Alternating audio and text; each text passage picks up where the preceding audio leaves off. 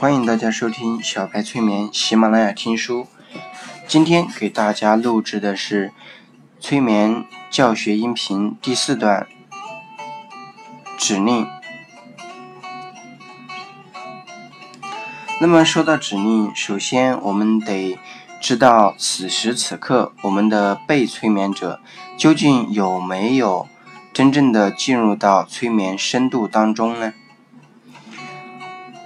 这里我们就需要学习几个观察的要点。当然，如果有脑波仪，当然是最好的，可以观随时随地的观察脑波的变化和深度。但是，如果我们没有这么好的条件，那我们应该去观察一些什么呢？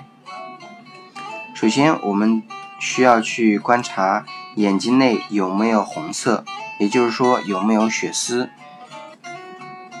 其次，我们可以观察一下他此时泪水有没有增增加，眼白变成粉红色，双眼有一些呆滞、失神的表情，上眼皮和上眼球向上翻大概三分之二，则已经进入到梦游的状态。当催眠对象眼皮闭着。注意看着他的眼球，观察是否进入快速眼动期，或者有眼角抽动的现象。这时是进入了轻度的催眠，是确切的生理征兆。此外，当催眠对象进入催眠状态之后，呼吸会变得很缓慢，身体各部分的肌肉会陆续的放松，脸部的肌肉放松。可明显的观察到，如果催眠对象嘴巴微微的张开，那真是太好了，因为下巴的肌肉是比较难放松的。有时候催眠师还要刻意的下指令，要催眠对象把嘴巴微微的张开。通常做完催眠的对象，整个脸部的肌肉会完全的放开，不如催眠以前的紧绷。再者，当催眠对象已进入到催眠状态的时候，他讲话的语速和音量都会小下来，有时候甚至一副令讨厌其他人干扰他的样子，爱理不理的，这都属于正常的现象。也就是说，当催眠对象的答话情况，催眠师可以完全判断出对象有无在催眠状态中。和进入到多深的催眠状态。如果催眠对象讲话方式根本没有改变，还是条理分明，很可能他只是在假装配合。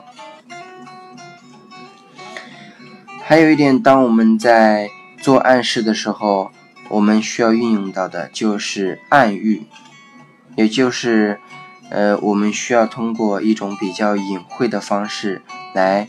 传达我们的暗示，催眠引导或者说整个催眠过程中，经常使用各种暗喻，以催眠对象所熟悉的情况，引导他进入到更深和需要的催眠状态。暗喻的种类有很多种，可从日常生活当中所熟悉的情况所取得，比如说。催眠引导的手指贴连法中，采用了磁铁相吸的原理；手指分开法中，要催眠对象想象手指之间塞入了小木块；双手轻重法当中，氢气球的重量和重重的书；下楼梯法和往下阶梯等等，都是暗喻的使使用。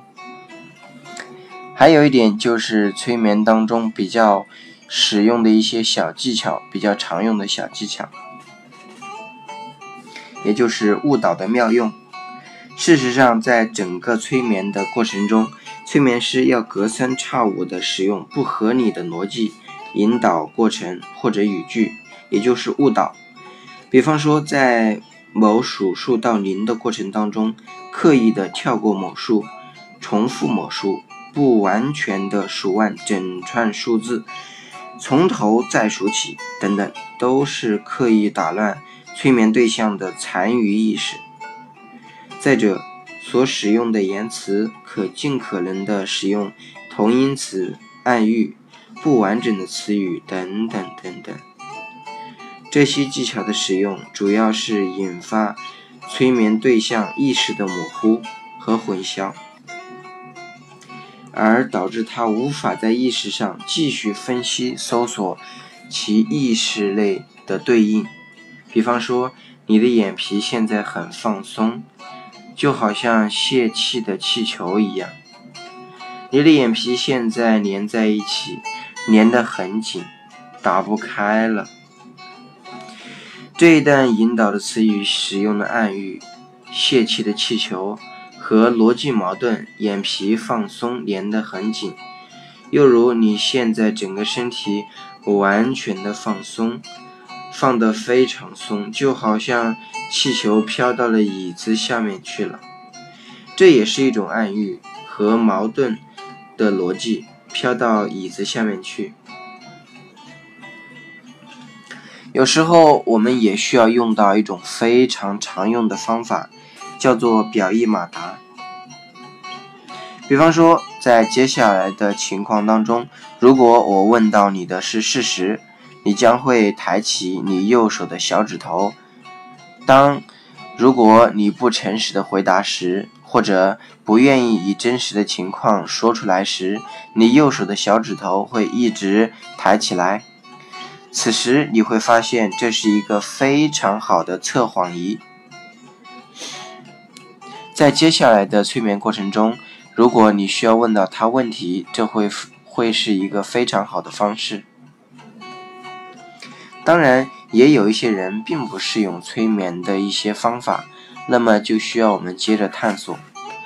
每一个人都有他的需求，特别是在催眠状态下，当你让他去讲述一些更远的记忆时，他会非常愿意去分享，而你需要去分析他所说的，并且给予一些比较正面的建议。或者让他的身体更加健康，让他感觉到自己的身体拥有更强的力量，或者让他的皮肤更加紧致，让他以后的生活方式也会变得更好，身体更加健康。